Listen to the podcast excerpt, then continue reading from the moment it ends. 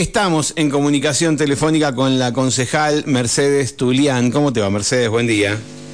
Hola, Mario. ¿Cómo estás? Muy bien. ¿Vos cómo andás?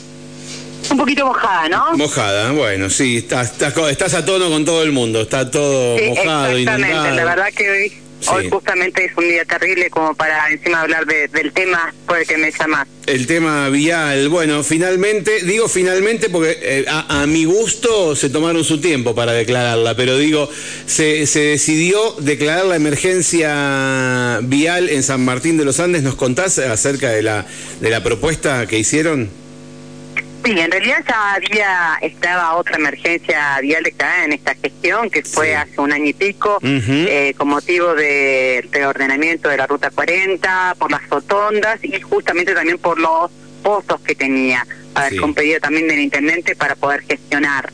Así que había una emergencia vial declarada. Ya se había vencido, esta es otra más, otra emergencia más, como bien dijiste hace un ratito, que, que declaramos hay un tiempo que nosotros tomamos también para gestionar, para instar eh, al Ejecutivo, que lo hemos hecho de forma eh, personal en la plenaria también la semana pasada, cada uno de los concejales hemos gestionado y hemos llamado a diferentes áreas del Ejecutivo por el estado de, las rutas para ver eh, eh, cuáles eran las medidas que, está, que estaban tomando y que iban a tomar.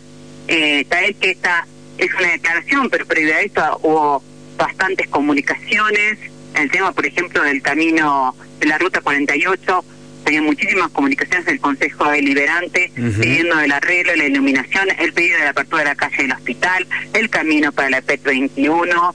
Eh, concretamente nosotros somos el, legislativo, tenemos esta herramienta, pero que el que tiene que ejecutar es el ejecutivo. Claro, y eso tiene que quedar muy claro. Eh, por eso las gestiones que hemos hecho cada uno y los llamados y la insistencia y reuniones que hemos hecho con vecinos, por ejemplo la semana pasada y la anterior con la gente de Tairamenuco que está atravesando una problemática importante por el acceso a sus viviendas y al agua, que es otro problema que tienen. Eh, desde el legislativo damos esta, eh, esto, este espacio para poder eh, llevar respuesta a los vecinos, pero concretamente el que tiene que dar respuesta y ejecutar con obras es el Ejecutivo. Esta declaración es una herramienta, ¿sí? Es una herramienta que tiene el señor Intendente y su equipo para gestionar ante Tenía Nacional ante Vialidad Provincial, ante su gobierno provincial, todas las cuestiones que tengan que ver diferentes a el tema de los arreglos, principalmente de las calles, los caminos y las rutas. Mercedes, eh, eh, es una evidencia. A ver, vos me dirías, bueno, la emergencia era, evidente, o por supuesto que era evidente, y creo que a ninguno se nos escapa. Pero nos pidió que hagamos efectiva también esta declaración para poder gestionar. Si me preguntas, creo que tendría que haber salido a gestionar antes. Claro, eh, ahora eh, hablamos, mm, la semana pasada se reunieron con él, estuvieron hablando de los caminos, estuvieron hablando de toda esta situación, eh, hizo seguramente referencia de que, porque nos mandaron comunicados diciendo que ya había reclamado a Vialidad Nacional, ya había reclamado a Vialidad Provincial, ¿y qué pasa con todo lo otro? Los callejones son nuestros, la, la ruta alternativa norte es nuestra, las calles del centro que están completamente rotas son nuestras, las calles de la Cascada, las calles de la Vega San Martín, de los barrios, Villa Paur, Chacra 4. Digo, ¿cuál es la respuesta en cuanto a lo que es eh, responsabilidad estrictamente municipal? Mira, eh, concretamente dijo que se hace lo que lo, que puede, que máquinas eh, que están operando, pero la respuesta concreta que fue que no saben lo difícil que es gobernar sin fondos suficientes. Y salió, de hecho, en los medios, eh, escrita esta frase. Sí. Eh, la verdad que el presupuesto es de 8.783 millones de pesos. La inflación, como he dicho en otros en otros medios, la inflación no es de ayer, ¿sí? solamente los dos, el 12,4 no, no apareció de golpe. Tenemos en un estado, vivimos en un estado de inflación importantísimo, hubo una devaluación ya. Eh, hay chicos que ya nacieron con la inflación acá, no nos estamos desayunando que obviamente no alcanza. La previsión del presupuesto tiene, eh, en la previsión del presupuesto tiene que estar contemplado estas obras. ¿Sí? El que va a tener que, por supuesto, arreglar calles y caminos. Tiene que estar previsto. A ver, eh, no es justificativo, sinceramente, para esto. ¿No alcanza? Claro, por supuesto no alcanza. Tiene que, que gestionar, claro, sí, tiene que gestionar. Pero no puede salir ahora. Tendría que haber salido hace mucho tiempo. hay obras que se tienen de remediación o de prevención en realidad, hoy de remediación o de mitigación, sinceramente, pero eh, hay obras que se tienen que hacer en la época de, verano, en la época como es esta ventana, cuando hay una ventana de, de, sol, bueno, hay tiempos, todos sabemos que de marzo a abril hasta la fecha hay lluvias, hay nieve, eh, por eso existe la vida climática. Entonces, ¿cuándo hay que hacer obras? Y, por supuesto, en estos meses no, hay que hacer bastante. Entonces, hoy tiene que estar proyectado para adelante, porque además es un gobierno que continúa, el mismo gobierno continúa, ¿sí? que estar proyectado, bueno, ¿cómo voy a planificar y cómo voy a presupuestar todas las obras que hoy tengo que hacer, hoy, hoy, y que me están reclamando hace cuánto, y hace un año más o menos, no, hace dos años, no, hace tres, porque si empiezo a juntar todas las emergencias, todas las comunicaciones, y empiezan en el 2019, 20. Entonces, Mercedes, eh, eh, sí.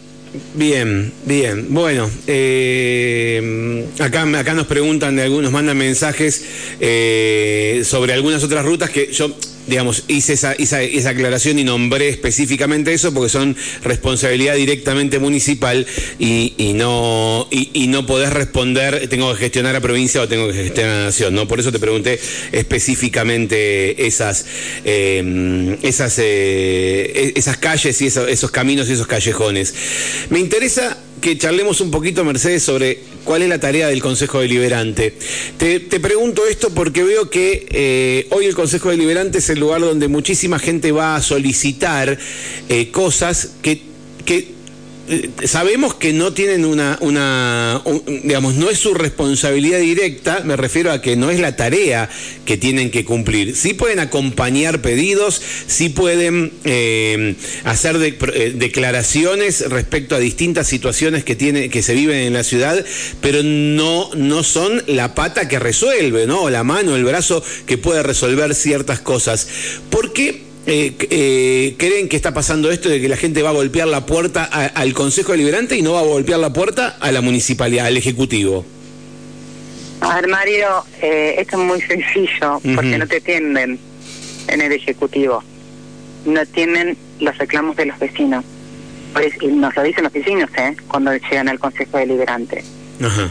O sea, vos decís que van, pero no los atienden.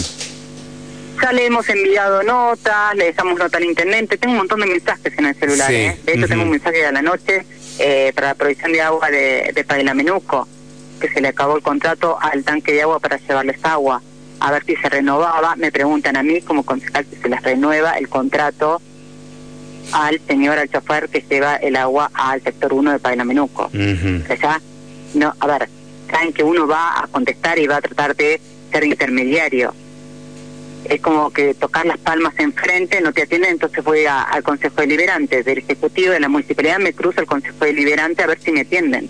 Es lamentable. Por la inseguridad pasó lo mismo, es una cuestión de levantar el teléfono, a ver, yo levanté el teléfono, llamé a la legislatura para ver en qué está el proyecto que se había ingresado hace más de un año, sobre la modificación del artículo 222 y eh, se está tratando ahora este martes el martes que pasó y se sigue tratando el martes que viene en Comisión de Asuntos eh, Constitucionales. A ver, levantamos nosotros el teléfono, como yo levanté el teléfono, podría haberlo levantado el intendente o los secretarios, cualquiera, o la, persona encargada de, de, defensa ciudadana. Entonces, la realidad es que a mí no no me cuesta, a ningún consejo le cuesta gestionar, lo hacemos con muchísimo gusto, pero hay cosas que tenemos que tener en claro que se competen al Ejecutivo el ejecutar las obras sobre los caminos, las calles, para que no se inunden, le competen al Ejecutivo. El tema de eh, gestionar por la seguridad le competen al Ejecutivo. ¿sí? El Legislativo brinda estas herramientas, eh, acompaña, pero no puede ejecutar, no ejecuta. Y hoy lo que estamos viendo es que, y lo dije en la sesión eh, del jueves pasado, no la voy a hacer la del jueves pasado, es que al final terminamos siendo, el legislativo termina siendo eh, un bufete de abogados, eh, del Ministerio de Educación, atención del Ministerio de Educación, salud, eh, prevención del delito. No puede ser realmente que la gente no tenga un lugar donde poder reclamar y que se lo atienda. Y decime, Mercedes. la respuesta a veces sea, estamos desbordados, no damos abasto, no tengo personal, tengo rotas las máquinas y así sucesivamente. ¿Y la tarea que realmente le compete al Consejo Deliberante, la pueden hacer como Consejo? ¿La logran hacer como Consejo Deliberante? Sí, sí, sí, totalmente. Sí, sí, totalmente. Si ves en los órdenes del día eh, de las sesiones, te vas a dar cuenta que hay muchísimo trabajo, muchísimo trabajo también de gestión eh, del Consejo Deliberante, independientemente de que, de que no le corresponda, pero por ejemplo, el tema de eh, gestionar ante eh, te hablo principalmente, por ejemplo, en el tema de, educación, hay ordenanzas que salen eh, relacionadas con el tema de, excepciones constructivas. eh, a ver, hay un montón de temas que se están trabajando en la Comisión de Gobierno, en la Comisión de, más allá de las declaraciones de interés y demás, eh, pero también con los servicios como es el del agua potable, eh, la disposición de los barros. Vamos siguiendo todos esos temas y, por supuesto, eh, trabajamos en función de esos temas, pero como legislativo, o sea, con las con, con, las herramientas y, funciones que le competen al legislativo, que es ordenar, que es legislar, no ejecutar. Y, mm, y, puede ordenar ejecutar, que es el caso de esta declaración de emergencia, por ejemplo. Pero previo de eso agotamos todas las instancias en comunicaciones, en plenarias, en reuniones. ¿Y, la, eh, y, los, eh, las solicitudes que le hacen, los pedidos de informe que le hacen al Ejecutivo, son respondidos? No. ¿Y qué, qué, herramienta tienen ustedes si ustedes hacen un pedido de informe al Ejecutivo y el Ejecutivo no responde? ¿Ya está? ¿Nos jodemos? ¿Nos quedamos, nos, la bancamos? seguimos insistiendo. ¿O hay una herramienta? Llamamos por teléfono, insistimos. Eh, la verdad que, por ejemplo, a ver, invitamos a la comisión, a veces vienen, a veces no vienen. Eh, yo te tengo que ser sincera, eh, no hay una presencia activa por parte del Ejecutivo. a ver, está claro porque está visto, no no hay que ser eh, muy detallista en esto, porque lo ves en, en obras, sí, lo ves en, en, la calle. eh, y, si te fijas en las comunicaciones de, de, las redes del Consejo Deliberante, vas a ver que no hay mucha presencia tampoco del Ejecutivo.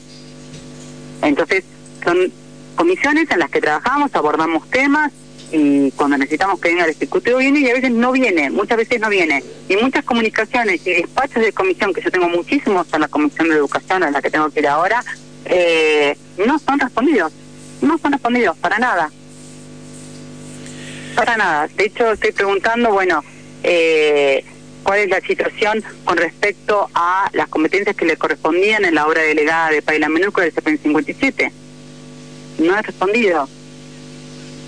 ¿Cuándo, a ver, cuáles son las obras pendientes de mantenimiento de escuelas? Hacemos nosotros el reglamento de mantenimiento de escuelas.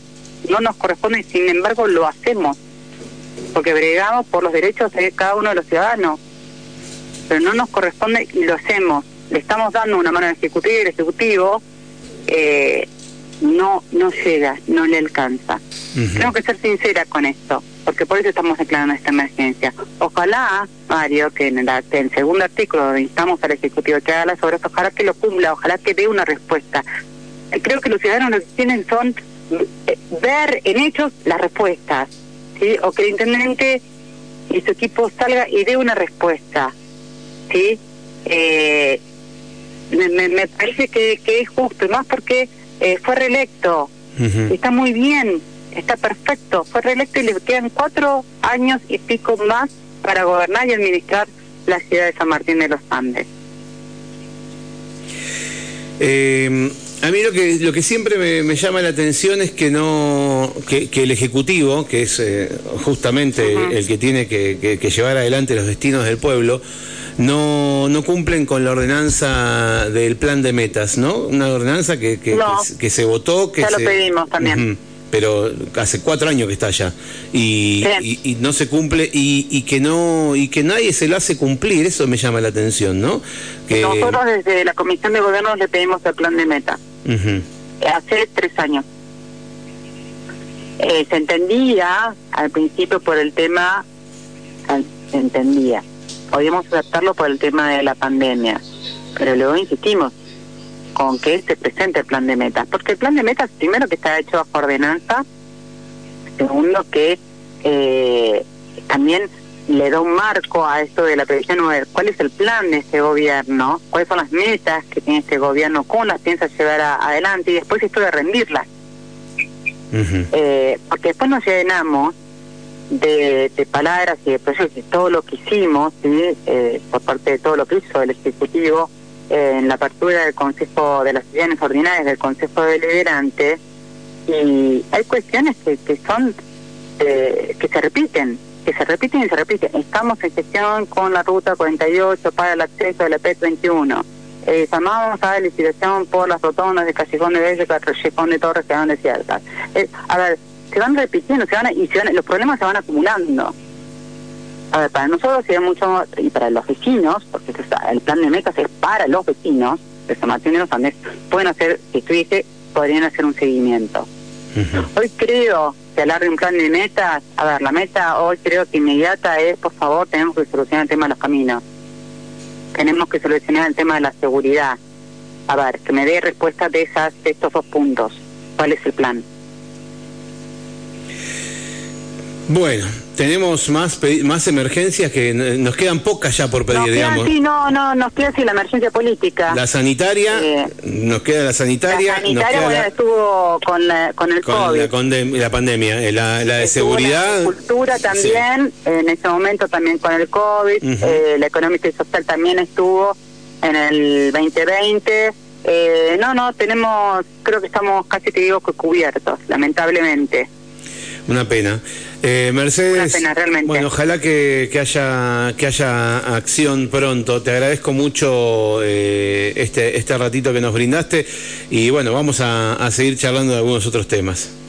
Bueno, Mario, que tengas un buen día. Bueno, y que, que pare pronto la lluvia y que los vecinos tengan un poco de alivio. totalmente. Gracias y hasta cualquier momento. buen fin de semana. Hasta luego. Bueno, allí la escuchaste a